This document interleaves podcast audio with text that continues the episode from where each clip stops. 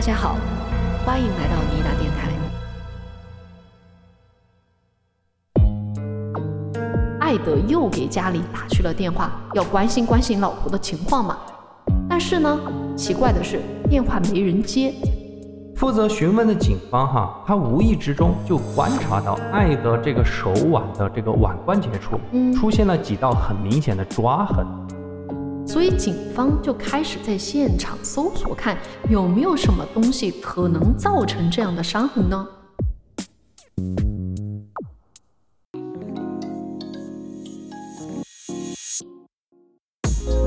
大家好，欢迎来到尼达电台，大家好，我是在霓虹中抵达的往哪跑，我是在地震之后仍然处于惊慌状态的留下来。我是得了 PTSD 的往哪跑。哎呀，昨天这个地震啊，是真的吓得我抱头鼠窜了，可以说。然后呢，我们还能够在这种余震之中坚持为大家录节目，可以说是劳模了吧？你自己夸自己这个没办法哈，我没办法接话。好吧，大家可能也注意到了，我们这几期的开头都会加上我们最近所经历到这些天灾人祸啊。哎，对对对，给大家一些沉浸式的体验吧，嗯，尤其是成都的听友，他们都说听到我们的这个 播很能，够感同身受。对嗯，那咱们言归正传吧，还是来聊案件。好，其实上一周我们已经说了，这一周会聊什么案件，对就是一起杀妻案。我们都知道杀妻案非常的多，对，各种各样的类型手法也非常的多。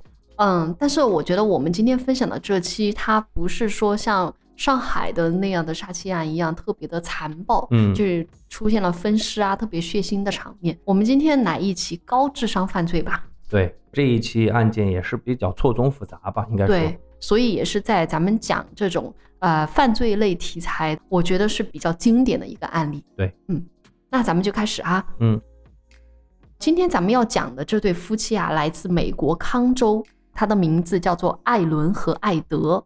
艾德是老公，艾伦是老婆。那这一对夫妻身上发生的案件，我看完了之后，感觉完全像一部美剧。哪部美剧？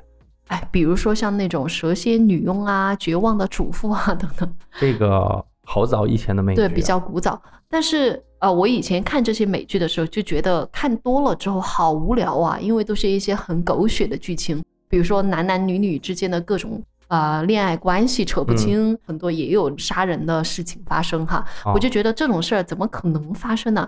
但是呢，我觉得我们今天这个案件真的跟美剧差不多一样毁三观。我在这儿就不跑梗了啊。我们今天要聊的这个案件，夫妻之间啊有什么曲折离奇的故事呢？我们把时间回到一九八五年，美国康州一个叫做尼安迪克的小镇。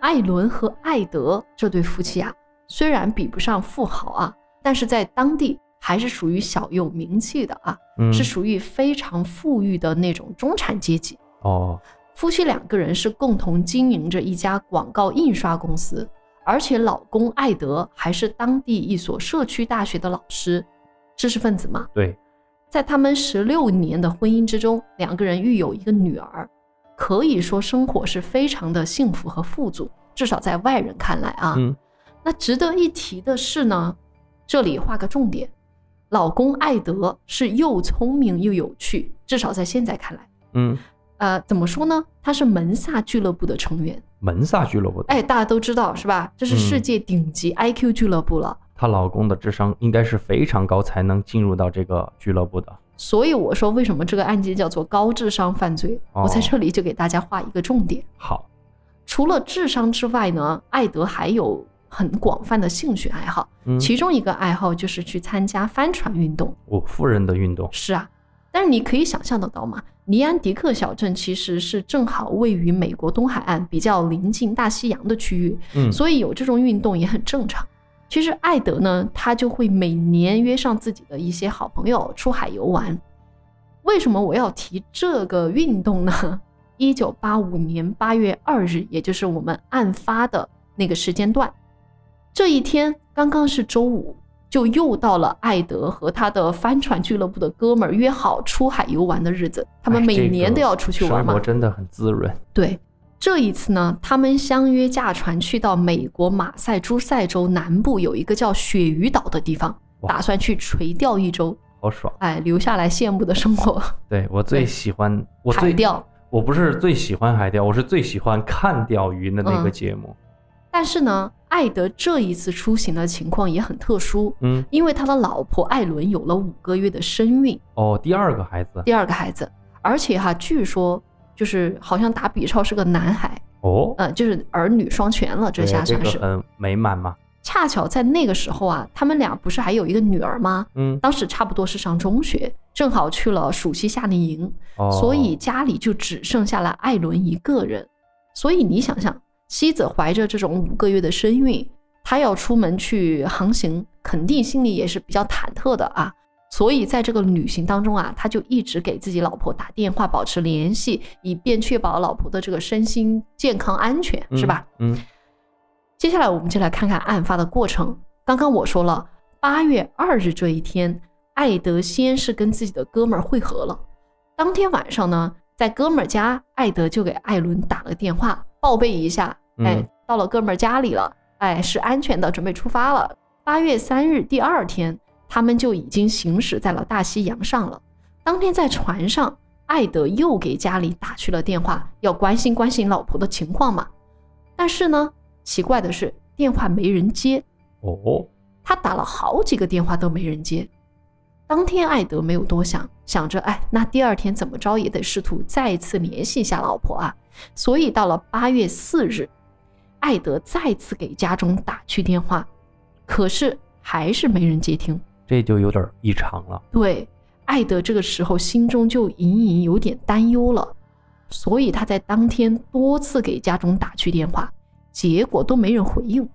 就这么到了当天八月四日的临近傍晚的时候，艾德就觉着这也不是办法呀，自己联系不上，赶紧叫个朋友到家里去看一看。对，所以他就打电话给了两个人，就是夫妻两人共同的朋友。这个朋友名字叫做莱恩。哎，艾德就想拜托一下莱恩说：“哎，你要不去家里看看这个艾伦到底怎么回事儿？干嘛不接电话呀？”接到电话的莱恩，哎，这个哥们儿也挺讲义气的哈，一刻也没有犹豫，立马动身赶往了艾伦的家里。到了这个艾伦家门口，莱恩一看，哎，家中所有灯都是明晃晃的开着，而且从这个空调外机的开启状态来看，家中还开着空调。那说明家里应该是有人的呀。对呀、为啥不接电话呢？是吧？莱恩也觉得奇怪，他敲了敲门，但是没人应答他。直觉就告诉莱恩说事情有点不对，他就打算自己开门进去看看怎么回事儿。嗯，走了一圈，不管是前门还是后门，都发现所有门都是反锁着的状态。这不是很正常吗？从里边反锁很正常，对吧？对啊，哎，咱们普遍都认为门肯定得反锁呀。再好的朋友，你也不能说随随便便进咱们家门，是吧？嗯，但是这个情况啊，却让莱恩心里泛起了嘀咕。为啥呢？因为艾伦家不一样，因为艾伦一家人呐、熟悉他的朋友家人都知道，他们家不爱锁门。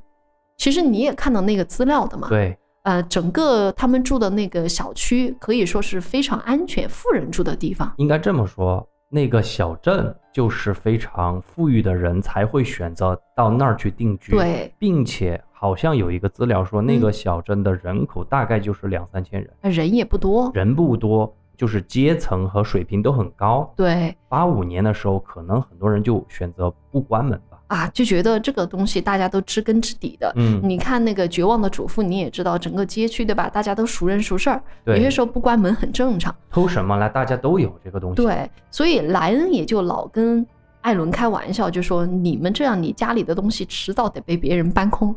所以他是很熟悉他们一家人的状况的。嗯，当他看到这个前后门都被反锁之后，他心里就觉得，哎，不同寻常。这反而是个反常现象。是，既然门不能进啊，莱恩又只能找找看有没有别的入口嘛。嗯，还好家中有一扇窗子没有锁，所以啊，莱恩就翻窗进入了屋内。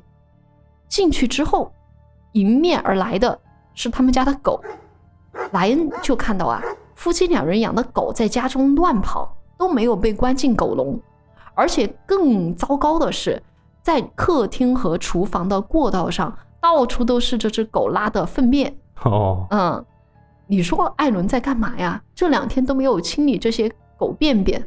其实我们经常听美国类的案件哈，这种，国外西方的案件，我们都知道，经常家里会出现狗。嗯之前我们的加州案也是因为那只狗很反异常常，，对，嗯这个狗很明显就是没有处于一个这个喂养的状态，对对？对，它没有吃饱，嗯，所以到处跑，然后到处拉屎，可能有这个状况，说明什么？说明艾伦这几天压根儿就不在家，对吧？没管狗。对他没有在家管狗，所以嗯这个现象其实更加奇怪了。那莱恩也就觉得整件事情不太像艾伦的风格啊，嗯毕竟艾伦人家是一个公司的老总，自己的事情也是打理的清清楚楚的哈。对，所以莱恩这个时候心中是提心吊胆，他就一边往屋里走啊，一边叫着艾伦的名字啊，就叫艾伦艾伦，但是还是没人应答他。整个一楼虽然是灯火通明，但是却异常的安静，让莱恩感到了些许的害怕。我觉得是我的话，我都不敢往里走了。对，这种冲突感更强嘛，嗯明明亮亮的，却没有任何人嗯，回应你，对吧？那既然一楼没人呐、莱恩就决定上楼去夫妻俩的卧室看看。那他就来到了艾伦的卧室门口，他就轻轻敲了一下房门。肯定啊，毕竟是一个女士，人家单独在卧室里边，对吧？你再怎么样也得确认一下。这个时候，莱恩心里想的是，该不会是艾伦怀着孕，突然身体出现什么糟糕的情况？嗯，会不会出了这种意外哈？对，都没有多想，那他就小心翼翼地打开了艾伦的卧室门，在推开卧室门的一瞬间，一股冷气就迎面吹来。原来房间里面还开着空调的，嗯，那他就望向房内，这么一眼呐、让他整个人吓得话都说不出来了，因为他看到艾伦就躺在床上，赤身裸体，一动都不动。哦，上前一看，很明显可以看到身上有一些痕迹，就是伤受痕。伤的痕迹。对，他就赶紧确认了一下。遗憾的是，艾伦这个时候已经没有了生命体征了。哦，所以啊，非常悲痛的莱恩就赶紧拨打了报警电话，警方也就很快抵达了艾伦的家，随即展开了初步调查。我们接下来要盘的就是在案件的现场调查过程中的第一波取证。嗯，啊，所以也邀请大家在第一波取证的过程中，我们在梳理的过程的话，大家也可以有一些参与感，来看一看，呃，到底发生了什么事情。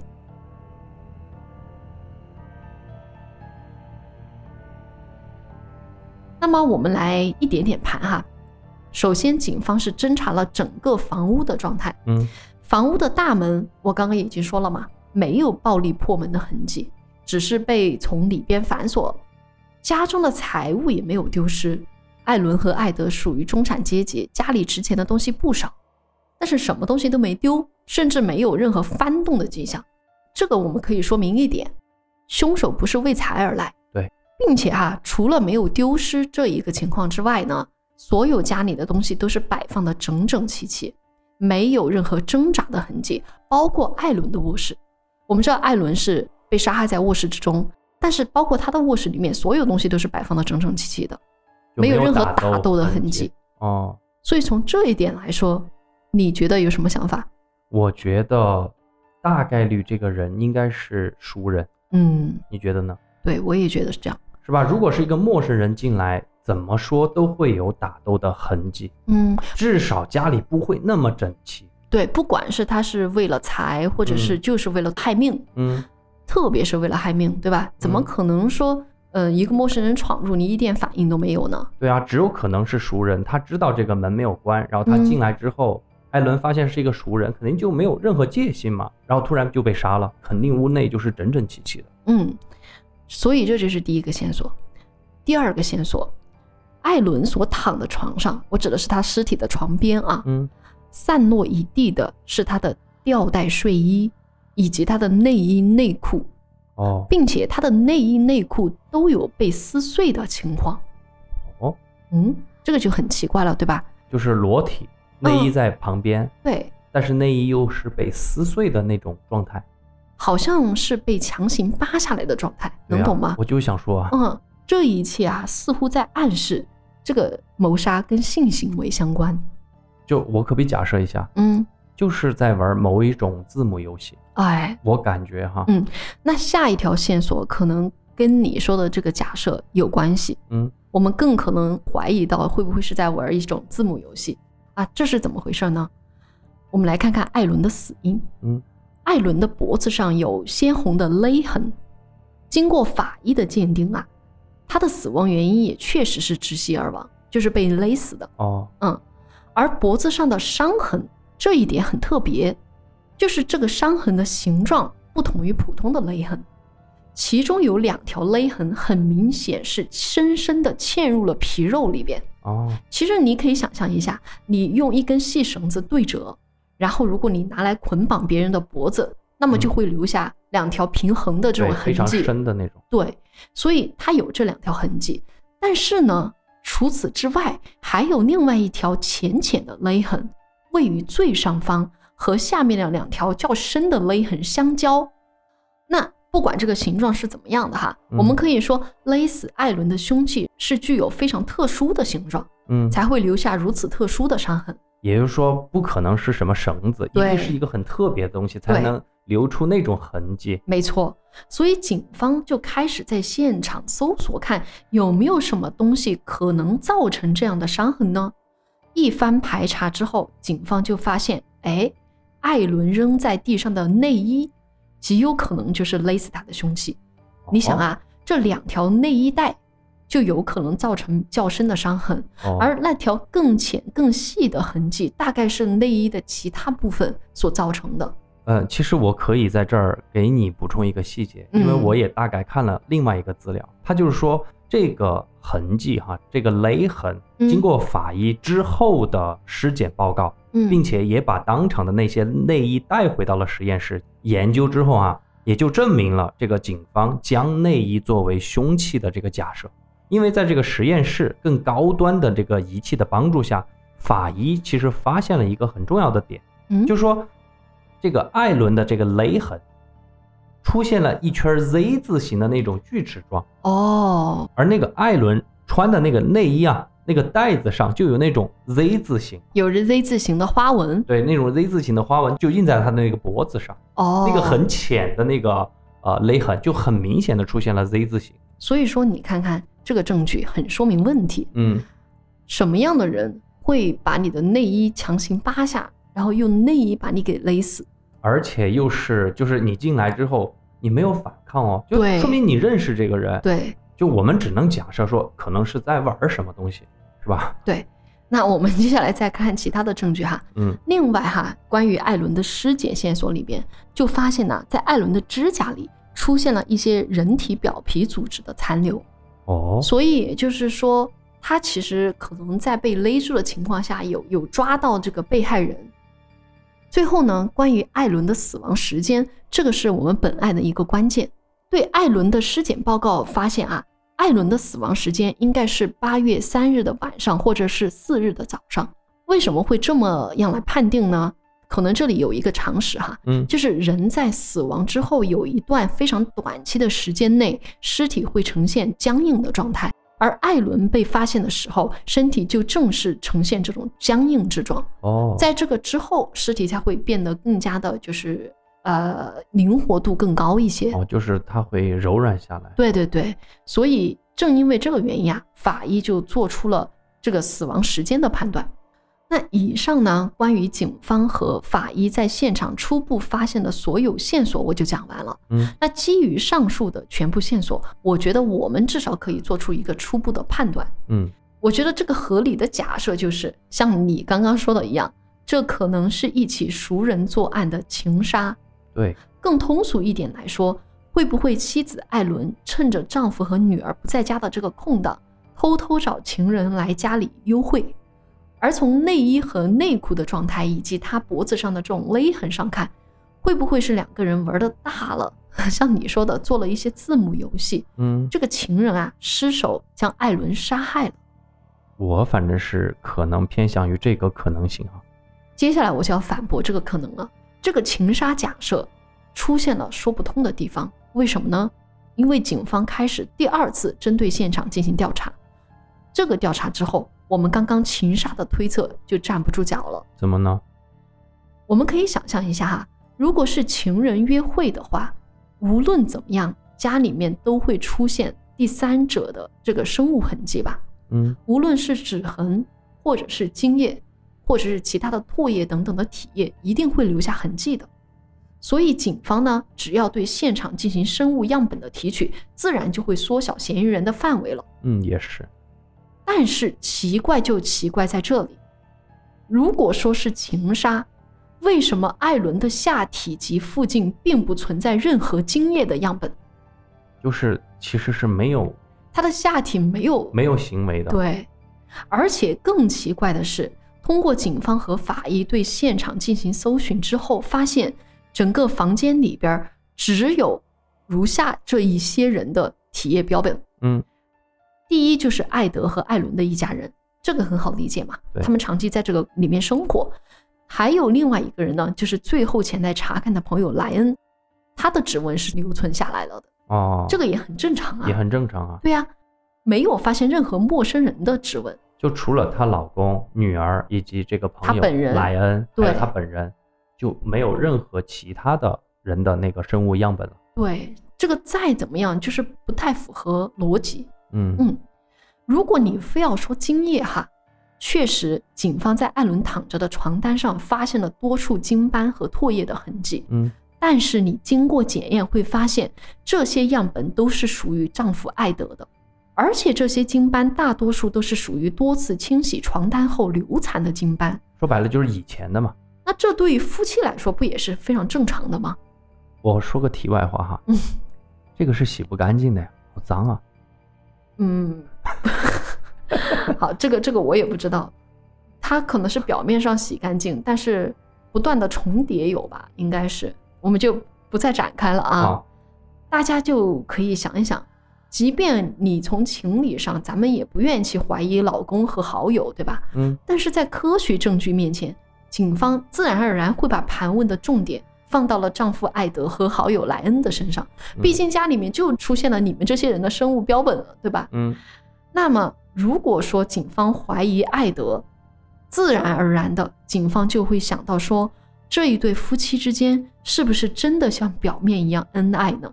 嗯，就他们的这种婚姻当中，是不是会潜藏着怎样的秘密呢？那这里就是我之前说的非常狗血的情节。我接下来就邀请留下来为大家揭开这段不同寻常的婚姻。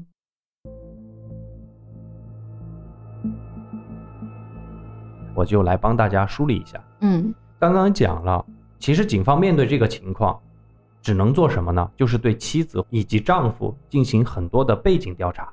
那对于这两夫妻的背景调查，我想从艾德的角度来跟大家梳理。，OK，就是从老公的角度，来说，从老公的角度来梳理，其实都一样的。嗯在八月四日，警方确认妻子艾伦死于家中之后，警方其实第一时间就联系并告知了正在海上度假的艾德。嗯据当时艾德四位同行的好友就说，艾德接到警方电话之后，首先是沉默不语，嗯，然后掩面哭泣。在朋友们得知哦电话打过来的那一头是警方告诉他的妻子死亡消息之后，那几位好友就立即驾船说：“咱们返航，赶，快。回去。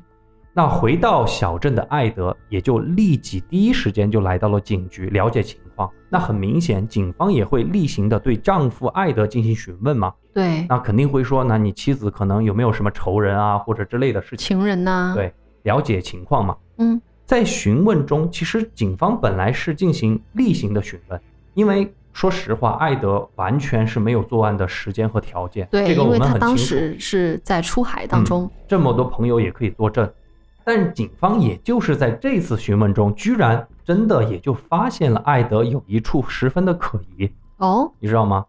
怎么说？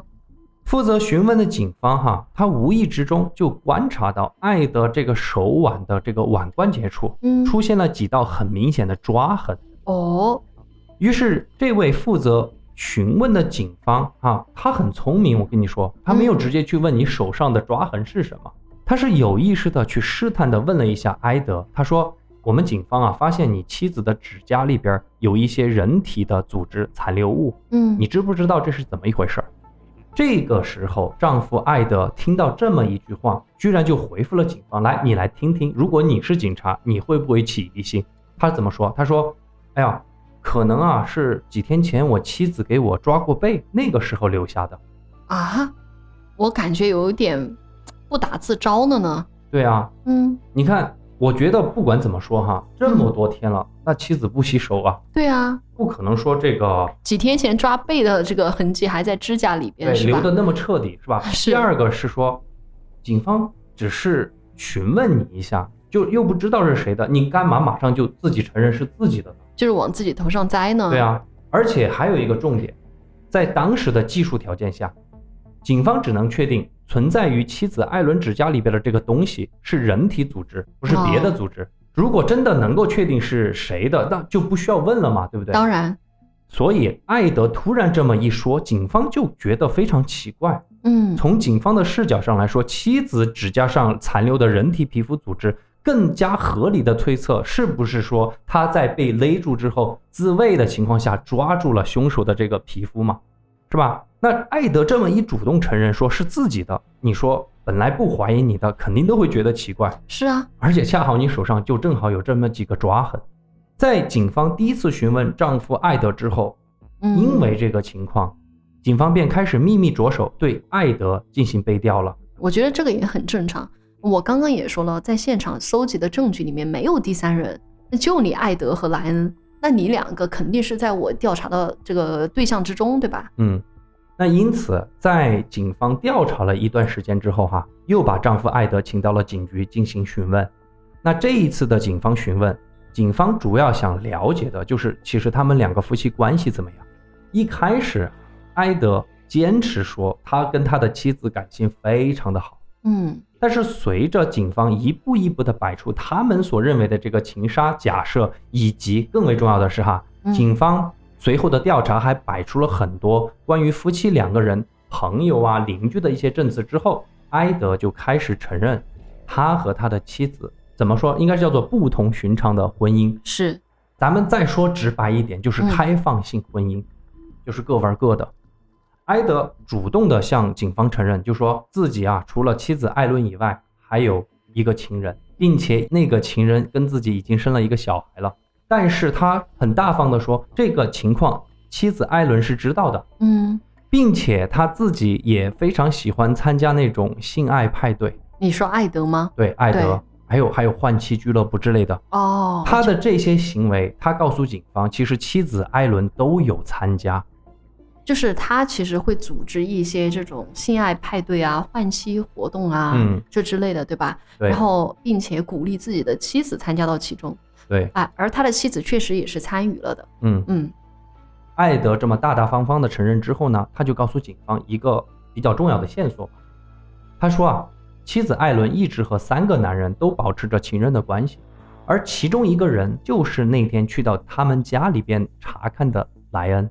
哦，所以是这么回事儿，是吧？对，听到这个消息之后呢，警方就分散了一些侦查的火力，放在了这位莱恩的身上。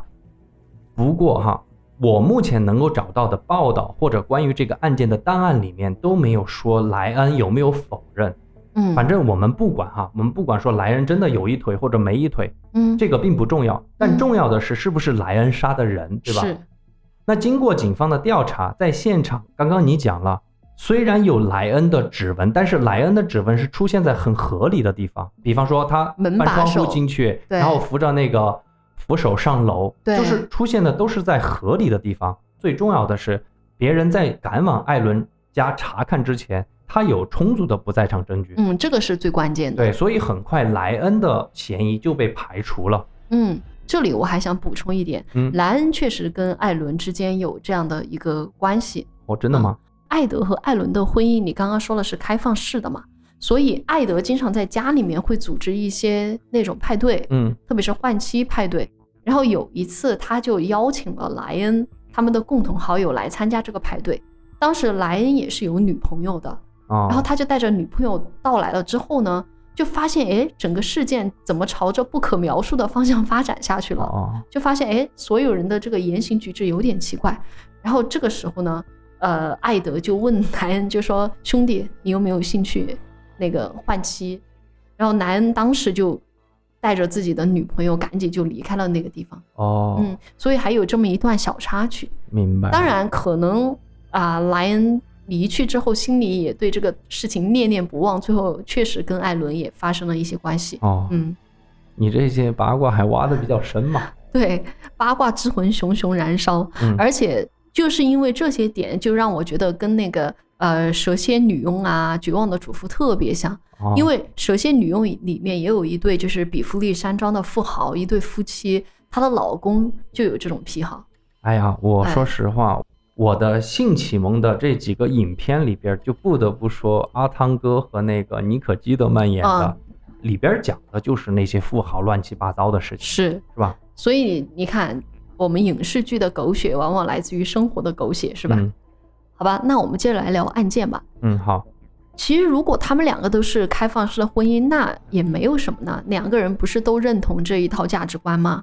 那为什么又要走到这个杀人的这个地步呢？其实刚刚我不说了，警方的调查火力不是指向了莱恩吗？嗯当莱恩自证清白之后，莱恩其实反过来就告诉警方一个我觉得算是非常重要的一个消息，嗯就是说妻子艾伦告诉过莱恩，他正在计划着和艾德离婚。哦他说他们两口子艾伦和艾德的那些破事儿哈，只要熟悉一点的朋友都有耳闻。嗯不过莱恩他觉得艾德才是那个喜欢开放婚姻的人，可能是走出第一步的那个人。对，而妻子艾伦是被迫卷入的。嗯因为朋友们都知道，艾德才是鼓励妻子说：“哎，我们来享受这种开放性的婚姻吧。”而六月份的时候，嗯也就是案发前的两个月，嗯艾伦就告诉过朋友莱恩，说他非常厌倦和讨厌他现在的这种婚姻，哦所以艾伦就告诉过艾德，他想要结束这种所谓的开放性的婚姻。嗯于是夫妻两个人可能在当时吵架之后也达成了一致嘛，就说那我们要第二个孩子。哦稳定一下。对，所以这也是为什么艾伦怀有身孕五个月了。嗯不过这种事情有一次就不可能收得了手。对，对零次和无数次。艾伦这边刚刚怀上第二个孩子，她就开始骚动起来了，并且丈夫艾德的情人居然在这个时候也逼迫艾德说，他想让艾德和妻子离婚，跟他在一起。嗯，因为他也生了个小孩嘛。对，而夹在中间的丈夫艾德，啊，只要和妻子说起婚姻啊、家庭方面的话题之后，他就会性情大变，一言不合的他就会动手打妻子艾伦。太渣了哈。所以事情发展到这一步，艾伦就告诉莱恩说，他自己真的打算离婚，结束这一切。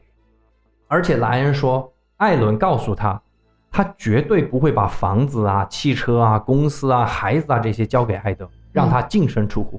这个是完全应该这样的嘛？事已至此，警方调查到这个地步，基本上就会认为艾德他也有充足的作案动机。没错。但是几年下来，我们都知道，因为艾德的这个不在场证据实在是太铁了，嗯敲不动。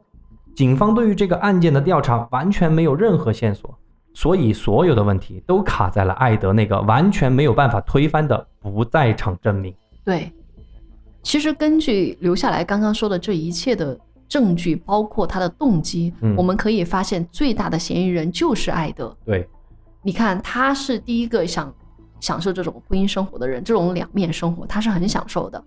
然后现在他不愿意结束这种生活，嗯，更可怕的是，他跟外面一个女人有了另外一个家庭，夹在两个家庭之中，这也是他的一个作案动机，对吧？那第三个最重要的是，我觉得还是钱，对，因为艾伦要跟他离婚，然后说让他净身出户，这可能是他痛下杀手的一个原因。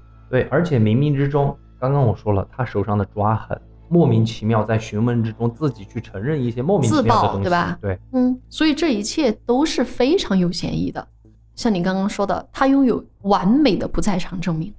你说他在艾伦死亡的时间里，也就是八月三日的晚上，他明明在大西洋上和哥们儿钓鱼，嗯，而且你回想到没有？八月二日，他从家里离开的时候，我不是说过吗？先是去他其中一个哥们儿家，大家会合。嗯，当天晚上，他用朋友家的座机跟艾伦通过电话的。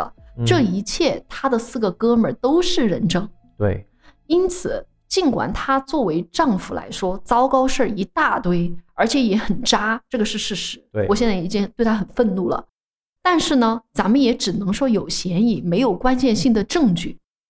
就这样，这个案子其实一开始查询无果，渐渐淡出了大家的视野，一直到了啥时候呢？四年之后，哦，也就是一九八九年，有一位关键性的人物介入了此案。哦，哎，节目一开始我们就说过，这个案件发生在哪儿啊？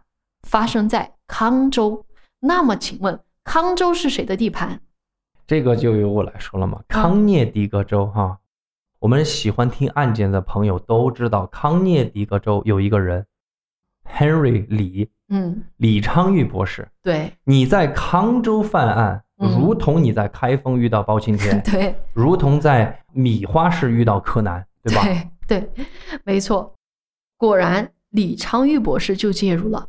而正因为他的介入，这个案件被重启，并且有了新的转机。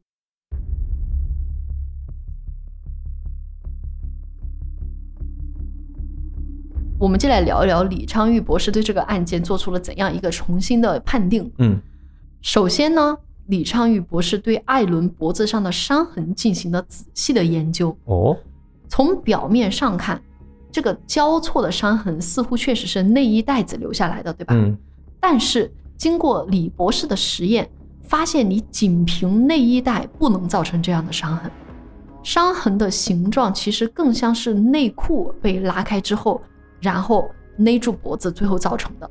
所以最有可能的是，凶手是用内裤勒住了艾伦的喉咙。当然，这个不重要，内衣或者是内裤都不是重点，只是说咱们的证据可以更加精确一点而已嘛。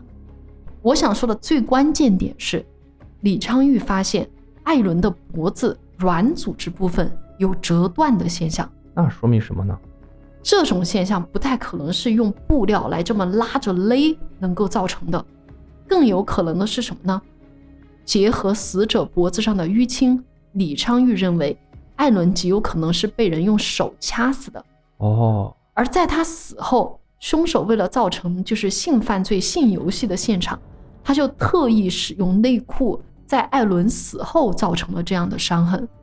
而再加上艾伦，你看，如果是性犯罪，他的下体也确实没有什么精液的残留物嘛，嗯，这一切好像跟一般的性犯罪完全不同。因此，李博士就认为这个凶手其实就是为了杀害艾伦，而他在杀害艾伦之后是伪造了犯罪的现场的。哎呀，我真的，我由衷的想为李博士鼓个掌，真的，嗯，真的，细致入微，细致入微。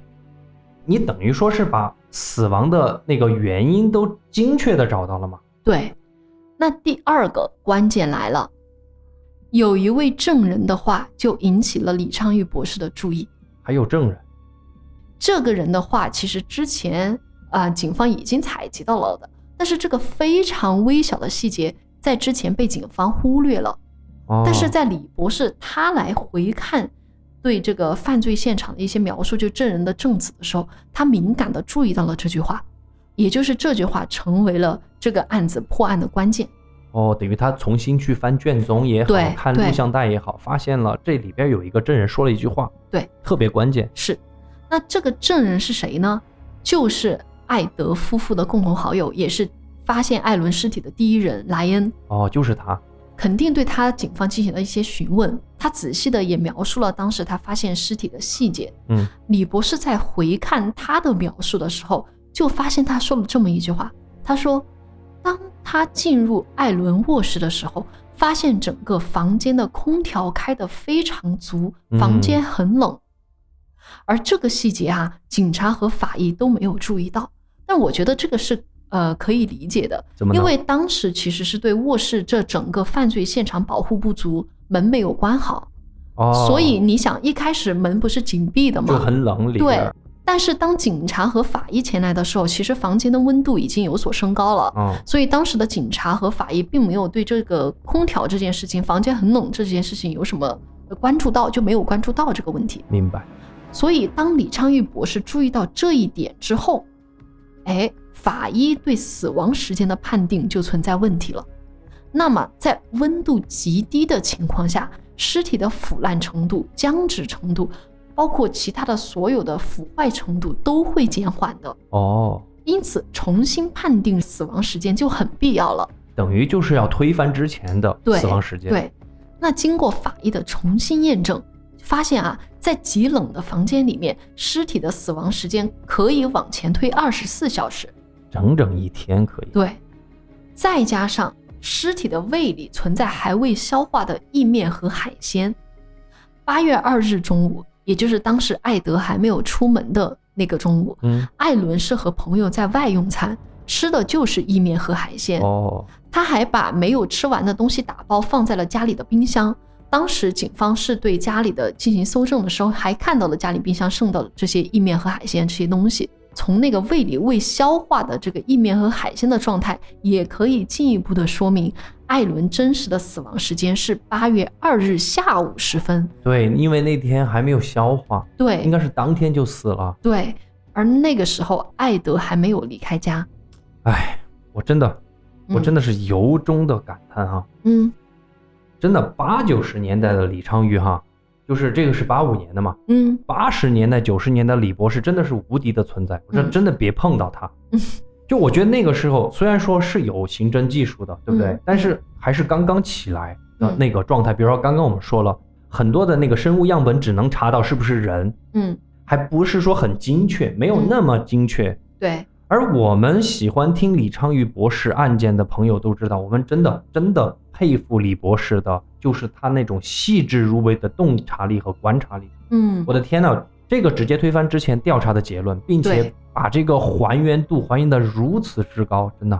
那么我们接下来看，虽然说我们现在对死亡时间的鉴定已经前移到这个八月二日了，对吧？嗯但是你别忘了，艾德在八月二日晚上不是还在朋友家跟艾伦通过电话吗？嗯，啊，那这又是怎么解释呢？而且当时他通电话的时候，也是好友家里面的人都是在场的证人。也是。这个嗯时候只能说艾德可以有时间作案了。那么这里我们就要说到我们的第二位关键证人，还有证人对，这个证人是谁呢？她就是艾德哥们儿的女儿。啊，关这个小姑娘什么事儿？